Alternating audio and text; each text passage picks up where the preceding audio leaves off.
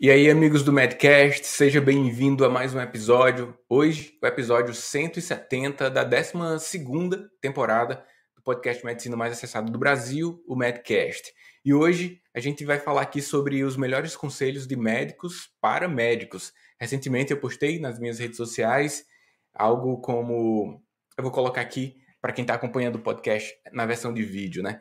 Eu postei é, que eu solicitei a que os seguidores colocassem algum conselho relevante que ouviram em algum momento durante os plantões médicos e foram mais de 120 comentários. Eu selecionei 10 conselhos importantes aqui, que abordam vários segmentos da nossa vida enquanto médicos, e aí eu vou compartilhar aqui esses top 10, tá bom? Então, bem-vindo a mais um episódio do Medcast. Vamos começar.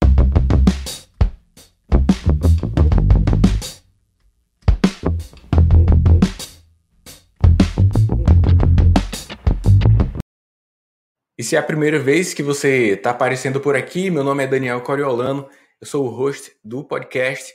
Existimos desde 2016 com episódios que abordam temas de carreira médica, finanças, marketing e gestão e também muitos temas técnicos. Peço que você acesse os próximos episódios, os episódios anteriores. Então já estamos aí com 170, vários episódios atemporais que vão contribuir com certeza para o seu desenvolvimento médico, para a sua evolução médica. Então, lembra de pegar o link aqui do episódio, seja na versão em vídeo ou a versão em áudio, e compartilhar com sua rede de contatos. Dessa forma, nós conseguimos propagar a informação, propagar o conhecimento e ter uma, uma comunidade pensando e evoluindo com frequência. Esse é o propósito do Medcast. E eu postei exatamente isso aqui que eu vou ler para você nas minhas redes sociais para captar os melhores tópicos e trazer aqui para o episódio de hoje. Eu postei o seguinte: todos os colegas da medicina têm uma história de, de que deu um plantão com um médico idoso e este deixou bons conselhos de vida. Quais os principais conselhos que você ouviu? Quais os principais erros que ele citou ter cometido? Então, a partir desses dois questionamentos, recebi 129 comentários e aí fiz uma seleção de alguns relevantes que abordam temas importantes da nossa vida, pelo menos na minha avaliação. E aí você vai considerar esses esses comentários feitos aqui, esses conselhos, não leve como uma grande verdade, mas assim, eu sempre tive a intenção e me mantive a, a, atento aos conselhos das pessoas que já passaram por uma experiência que eu ainda não havia passado ou que eu estava passando, porque é muito relevante. Mas sempre essas recomendações, essa experiência, elas podem não ser replicáveis nas nossas vidas, é importante ver o nosso contexto, mas sim os, os, as experiências devem ser levadas em consideração. Mas não entenda tudo aqui como uma receita de bolo, né? É importante, mais uma vez, verificar qual o seu contexto para ver se se adequa. Mas bora lá para os conselhos. Um primeiro conselho achei interessante, classificado aqui como relevante e também foi tido como relevante pela comunidade, né? Porque esse comentário aqui que eu vou ler recebeu 67 curtidas. Então a galera se identificou, né? Seguinte, o comentário foi o seguinte: é, não coloque a medicina em primeiro lugar na sua vida, nunca. Cuide da sua saúde mental e física, carreira médica. Ah, cuidar da sua saúde mental e física e da sua carreira médica é uma maratona e não uma corrida rápida sem dose, sempre dose o seu tempo, beleza? Então, isso aqui eu me identifiquei também porque na época, e eu acho que acontece com a maior parte dos recém-egressos, né? Que pega um monte de trabalho, vários trabalhos, plantões. Eu mesmo dava plantão, trabalhava na unidade de atenção primária, e uma vez por mês eu dava plantão da quarta-feira até a segunda, saía segunda de manhã e voltava para a unidade de atenção primária. Então, assim, esse conselho não foi seguido com sucesso. É, naquele momento, a medicina realmente estava em primeiro lugar e a saúde mental, a saúde física já manifestava algum sintoma ali no início, né? É, com o excesso de trabalho tem tudo a ver com os temas do mundo do trabalho. Ocorre burnout não é não é incomum encontrar colegas com alguns meses ou anos de carreira, que submete a uma rotina insana de trabalho e, de fato, acontece um impacto importante sobre sua saúde mental, sua saúde física, a gente fica sem tempo para nada e acho esse conselho bem válido também, né? Sobre esse comentário, sobre esse conselho, alguém comentou que o Tiago, quem fez esse conselho foi o Tiago e o Luiz comentou, eu vou preservar o sobrenome. O, ele comentou o seguinte: desacelerei um pouco para ter vida pessoal. Eu era só barriga, dores nas costas pai ausente. Hoje eu continuo com barriga, com as dores nas costas, mas sou um pai melhor. Esse foi o comentário do Tiago, né? Isso aí, então, eu até estava conversando com a minha esposa, que é pediatra, outro dia, sobre pais e mães médicos. Como que é essa rotina? Pelo menos um tempo atrás, acho que a geração anterior, ela tinha uma rotina mais insana de trabalho. Acho que a nossa geração tem um 10 anos de formado.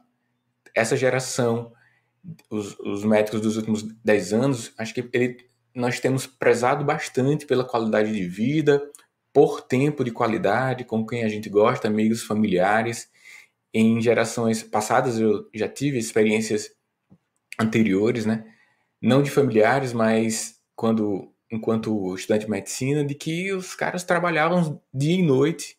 Tem até um caso recente que foi compartilhado com a minha esposa, que Parece que a família estava comprando algum item para casa, alguma coisa para o quarto.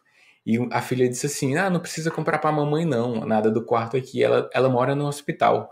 Então, até a filha pequena estava com aquele entendimento de que a mãe não morava em casa. Então, imagina quanto tempo que ela passava no hospital, no trabalho, em detrimento de convívio familiar. Então, de fato, esse conselho se repetiu dentre os comentários do meu post de que dedicar tempo para o desenvolvimento assim da saúde mental, saúde física e ter tempo de qualidade com quem você gosta. No caso aqui, sendo pai, é algo que merece a nossa atenção. Bora para o próximo. A Regina comentou o seguinte: Eu tenho 40 anos de formada, adoro o que faço, trabalhei muito sacrificando minha família e meus amigos. Tive diagnóstico de leucemia aguda em agosto, portanto, trabalhem no que gostam, mas aproveitem a vida, ela é muito curta. Então, quem tem o diagnóstico de uma doença grave, né, tende a fazer essa ressalva aí de que aproveite a vida, a vida é curta. É, é uma orientação, uma recomendação frequente quem passou por uma doença grave. E a gente, mesmo que não passou, graças a Deus, por uma doença grave, mas alguma doença que reduziu o nosso nível de energia, reduziu a nossa potencialidade de trabalho, a gente reflete sobre o quanto estávamos acelerados. Mas, lógico, quem, no caso aqui, ela passou por uma leucemia, é pertinente esse comentário. Algo que, que eu sempre questionei é sobre trabalhar no que gosta. Eu acho que não é bem por aí, gostaria até de ouvir a você que acompanha aqui esse episódio do Medcast, porque muitas vezes nós nós não conseguimos identificar de fato o que gosta. E quando a gente identifica de uma forma antecipada, né? Como é que eu vou identificar que eu gosto de uma coisa se eu não passei? Existem alguns, alguns sinais que podem dar para a gente essa ideia, mas eu acho que tudo está em gerar resultados. Se você trabalha em algo que consegue gerar resultados, e eu falo resultados assim de uma forma ampliada, resultados para os pacientes e resultados para você também, em termos de qualidade do que você valoriza, aí sim vale a pena trabalhar. Então, é mais sobre os resultados gerados do que necessariamente o que gosta. Então, assim, você gosta de viajar, você gosta de ficar em casa, você gosta de ir para sair com os amigos. É, são essas coisas que eu gosto de fazer. Eu gosto de cantar, karaokê, eu, essas coisas. Você vai trabalhar com isso? Não, não necessariamente. É um momento de lazer.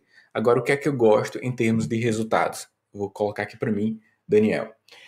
Eu gosto que quando alguém lê o meu livro, ela tenha um impacto positivo e consiga, de alguma forma, é, ter informações para transformar um pouco a sua vida.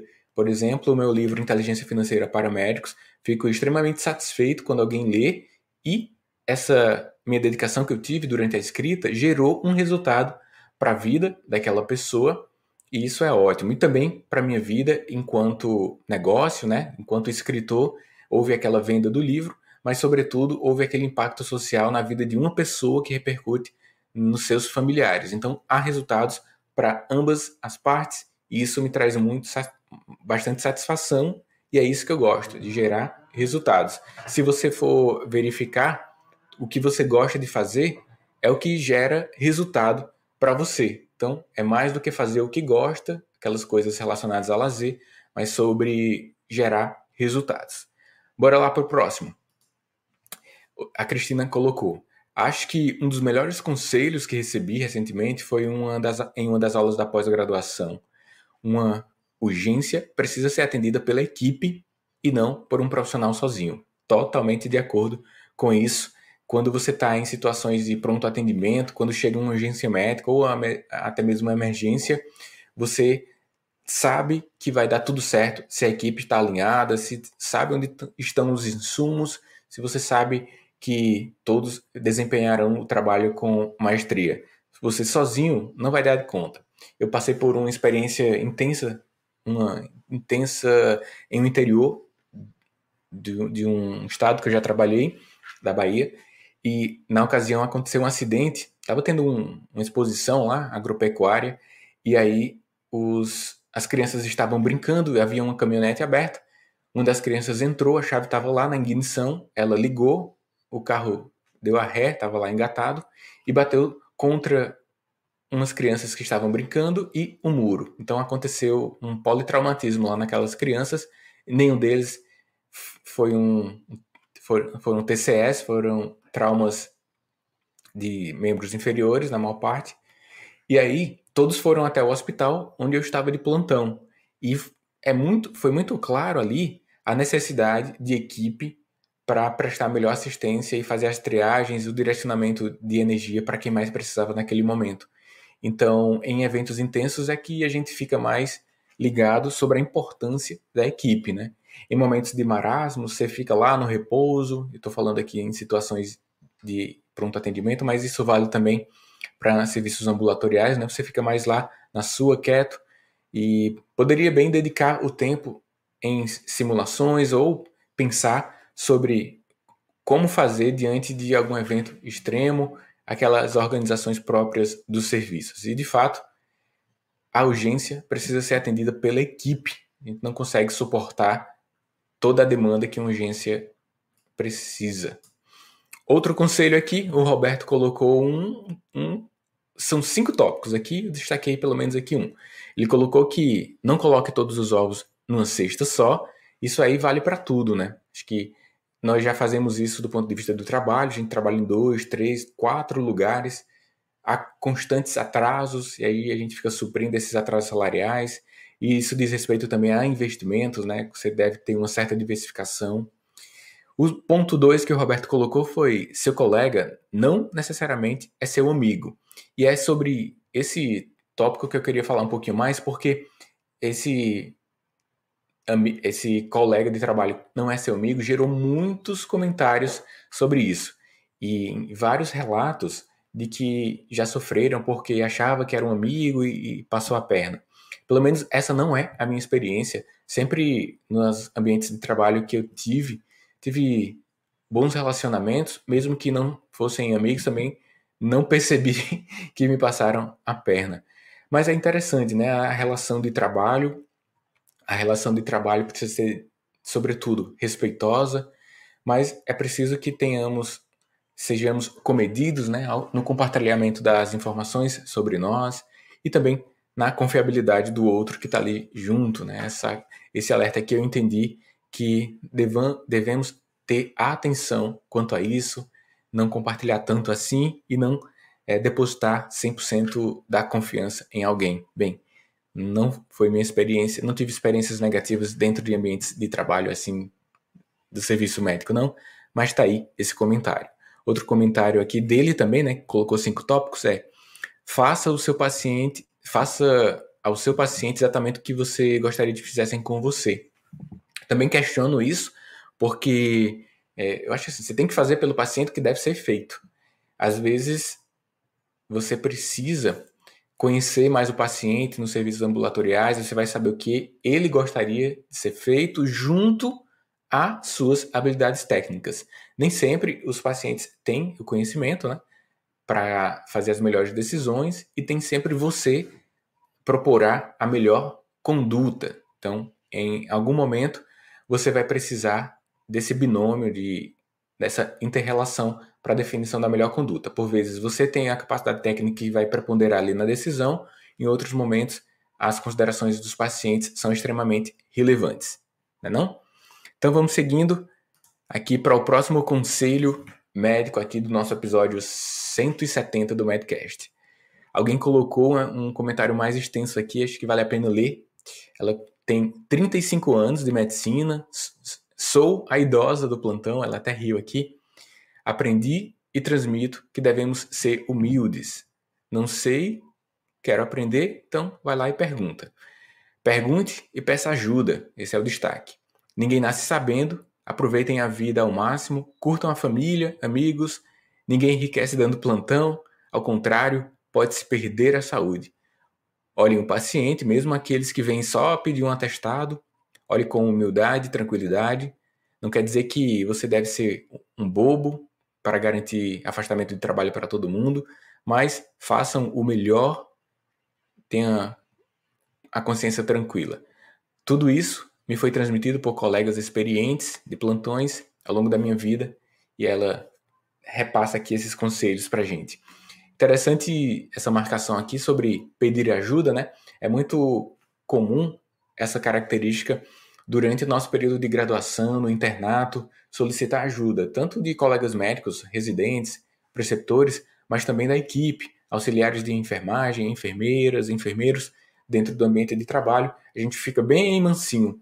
Só que pode ser que alguém esqueça essa necessidade de trabalho em equipe, da humildade, sem ser bobo, como foi citado aqui, para que haja um aprendizado constante, tanto da sua parte, aprendendo com a equipe, quanto da equipe aprendendo com você. Essa troca sempre tende a gerar melhores resultados do que a atuação isolada dentro de ambientes de saúde, então nem se fala. Outro conselho aqui, o Eduardo colocou o seguinte: se o convênio lhe paga mal, demora para pagar e você está sempre insatisfeito, desista, não atenda mais. O paciente não tem nada com isso. Isso aqui vai, vai muito para aquilo de que velocidade de atendimento, ou então essa velocidade promovendo uma redução da qualidade de atendimento ali nos serviços. E esse conselho também foi recebeu uma comoção interessante porque muitos dos colegas que viram lá a postagem, eles identificaram, eles se sensibilizaram com o pagamento inadequado dos convênios e a gente acaba tendo que aumentar o volume de trabalho e isso no médio, no longo prazo gera também insatisfação. Você não consegue resultados, falando aqui de resultados financeiros, você não consegue gerar melhores resultados, mas isso depende muito de qual é a sua especialidade médica, se permitir uma agilidade maior do ambiente em que você trabalha, se for uma, uma especialidade cirúrgica, você tem a resolução ali dentro do centro cirúrgico e talvez precise de um tempo menos do que um clínico que está buscando um diagnóstico raro e exames complementares, mas reflita sobre isso, sobre se está extraindo energia da sua vida impedindo que você consiga gerar bons resultados, a participação predominante em convênios. Né? Isso aí pode valer em alguma instância na sua vida. Uma minha não vale não, que eu não atendo por convênio. Então segue, mas valeu a pena compartilhar aqui com você. Outro conselho, o Marco colocou o seguinte: um dos grandes conselhos que recebi foi de um preceptor, o Pedro Kelling, em Londrina. Ele escreveu o seguinte: escreva, anote tudo no prontuário pode, isso pode livrar você de muitos problemas no futuro. Né? Esse conselho aí se repete desde a minha graduação, passou pelo a, a, período básico ali, o clínico, o internato, residência também, já ouvi esse conselho muitas vezes e já passei esse conselho muitas vezes para os estudantes de medicina, na época que eu era professor da graduação, para pós-graduação também, residência, já repassei esse conselho, porque de fato o prontuário médico salva muita gente. O Bob, né, que fez aqui a temporada passada do Medcast. Ele é conselheiro do Conselho Regional de Medicina aqui do nosso estado e ele faz parte da CODAME, que é a comissão que avalia a publicidade médica, e também ele atua em outras questões lá, e de fato ele já compartilhou aqui que as anotações do prontuário médico ajudou a solucionar muitas questões que foram levadas ali para o Conselho Regional de Medicina. Você deve imaginar o quanto que isso reduziu o estresse para o médico que estava que foi levado lá, alguma denúncia, alguma notificação que recebeu, né? Então, mais uma vez, você já deve ter ouvido esse conselho em algum momento, mas está aí de novo para ele ficar mais quente na sua mente. A Priscila colocou o seguinte: basicamente todos falaram para essa aqui é uma jovem médica, tá? Basicamente todos falaram para não aceitar plano de saúde, para ter cuidado com o planejamento financeiro para o futuro, e aí estou seguindo todos os conselhos. Acho que essa geração tem com com as redes sociais, com essa propagação de informações, as redes sociais, tem, teve a maior chance de ter impacto sobre esses tópicos, né, de carreira médica que envolve marketing, finanças e gestão total de carreira. E pelo menos na minha, na minha graduação ninguém falava sobre finanças, não lembro de ninguém ter falado. Só que para os meus alunos eu já falei, nas redes sociais os alunos que estão hoje na graduação já são impactados quanto a isso. E aí há uma tendência de que se propague e que o próximo desafio é que as pessoas apliquem, né? Não, façam, não cometam grandes erros financeiros ou de carreira médica logo quando termina, fazendo aquisições de bens de alto preço. Isso aí eu falo bastante aí nos podcasts, nos vídeos sobre finanças, né? Inteligência financeira. Então, aí mais uma vez para você ter a oportunidade de se sensibilizar com esses conselhos de médicos sêniores. O Francisco colocou o seguinte, ó: não existe dois procedimentos cirúrgicos iguais. O procedimento cirúrgico é uma caixinha de segredo que na hora você terá que tomar a melhor decisão. Isso aí não faz parte do meu contexto, mas lembro muito bem durante o período de internato que cada cirurgia, embora há uma técnica, aquela peculiaridade, aquela individualidade biológica deve ser respeitada. Eu acho que isso vale para várias profissões que têm que colocar à risca técnicas ou checklists, até o piloto, desde o piloto de avião até o centro cirúrgico. Você, você tem técnica, mas você tem que estar atento ali qual a circunstância para que você responda àquela circunstância com as suas características humanas, né? Senão as máquinas substituir são coisas que as máquinas não conseguem substituir. Então, vale a pena para você que considera uma especialidade cirúrgica ou que já é cirurgião se sensibilizar quanto a cada vez mais, né, quanto a necessidade de atuar frente às circunstâncias, embora haja uma técnica, especificamente aqui no campo cirúrgico. Mais um comentário que lançado aqui no formato de conselho, o penúltimo, que é o décimo, mas aí vou falar sobre 11, que foi o Eduardo. Ele colocou o seguinte: Quando estiver muito cansado, sem vontade, é preferível não ir trabalhar. A probabilidade de erro em diagnóstico aumenta exponencialmente. Bem, sobre isso aí eu fiz a marcação sobre, de fato, o burnout está com o nível de energia baixo para os atendimentos, há uma tendência de você solicitar mais exames, prescrever mais e realizar maiores intervenções, mais intervenções do que eram necessárias. Isso aí já é claro e está associado ao burnout. É a pessoa que encaminha mais, prescreve mais e solicita mais coisas desnecessariamente. Além do que, isso facilita o erro, né? Agora, a Rafaela adicionou um comentário sobre isso, é que muitas vezes não há a possibilidade de você não ir trabalhar. Você está lá naquela escala, ou você já está dentro do ambiente de trabalho e não consegue a que alguém substitua. E nisso há questões legais, como abandono de plantão, ou então você estava lá na escala e não foi substituído. Pode gerar alguma questão jurídica para você. E nas questões que dizem respeito ao trabalho médico, né, o atestado muitas vezes nem é possível. Houve um relato abaixo desse conselho que uma médica estava com migrânia, estava com uma crise de enxaqueca, foi até o colega e o colega prescreveu um fármaco endovenoso e disse que não ia fornecer atestado não. Então ela relatou aí uma experiência de falta de empatia pelo colega e ela deu lá, num dado momento, um plantão ainda com aqueles sintomas próprios do estado pós-ictal da enxaqueca, né? Embora a dor tenha reduzido, sei, quanto médico, o médico, de medicina, já lembra que existe aquele estado pós-ictal, imagina alguém dando plantão naquelas condições. difícil. Próximo tópico, tópico não, próximo conselho, décimo primeiro, então vamos encarar esse décimo primeiro como bônus. Haja vista que o título do episódio eram os 10 melhores conselhos, mas bora lá. Esse conselho dado pelo Iraci é um pouco mais extenso, mas ele diz o seguinte: Vi em época de Covid alguns grupos de médicos pedindo ajuda a velhos colegas adoentados que precisavam de ajuda por não terem planos de saúde ou condições financeiras para se tratar. Isso é bem preocupante. O que eu faço, depois de anos de medicina, é falar para as minhas jovens filhas, que são médicas, e outros jovens médicos o seguinte: pensem no futuro, não gastem tudo que ganham, tenham um bom plantão de saúde, ou um bom plano de saúde e pensem na aposentadoria com preocupação. Então, pessoal, teve aqui ó, muitos conselhos que abordam as questões relacionadas às finanças, as questões relacionadas ao mundo do trabalho. Então, reforça de alguma forma o que eu repito em alguns momentos, de que quando você toma cuidado na sua carreira, com seus recursos financeiros, não é sobre dinheiro, é sobre vida, sobre a sua vida e a vida dos familiares que estão ao seu redor, dependendo direta ou indiretamente de você. O cuidado com os recursos financeiros proporciona tempo de qualidade, maior satisfação de vida e melhor qualidade na sua assistência, haja vista que isso é um fator que pode reduzir o estresse dentro do ambiente de trabalho.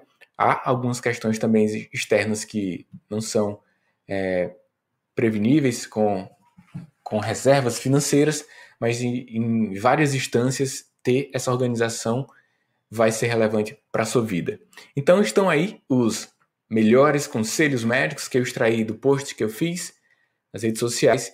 E eu te recomendo também acessar, eu vou deixar aqui na área de comentários, o episódio 80 do Medcast. Eu postei esse episódio há três anos e ele tem o seguinte título: As quatro recomendações para o estudante de medicina e até o médico sênior. Eu listei quatro recomendações. É um episódio curto, de oito minutos aproximadamente. E aí eu vou deixar na área de descrição aqui desse episódio para que você acesse e saiba quais são os meus conselhos. No episódio de hoje eu li conselhos e reagi para alguns conselhos, dei as minhas considerações, meus comentários sobre eles, mas os meus conselhos puramente estão disponíveis no episódio 80, beleza? E você, você tem algum conselho para os colegas médicos. Se você acompanhou um episódio do Medcast na versão em vídeo no canal do YouTube, deixa na área de comentários o seu conselho. Ou então, deixa também o conselho que mais te chamou a atenção.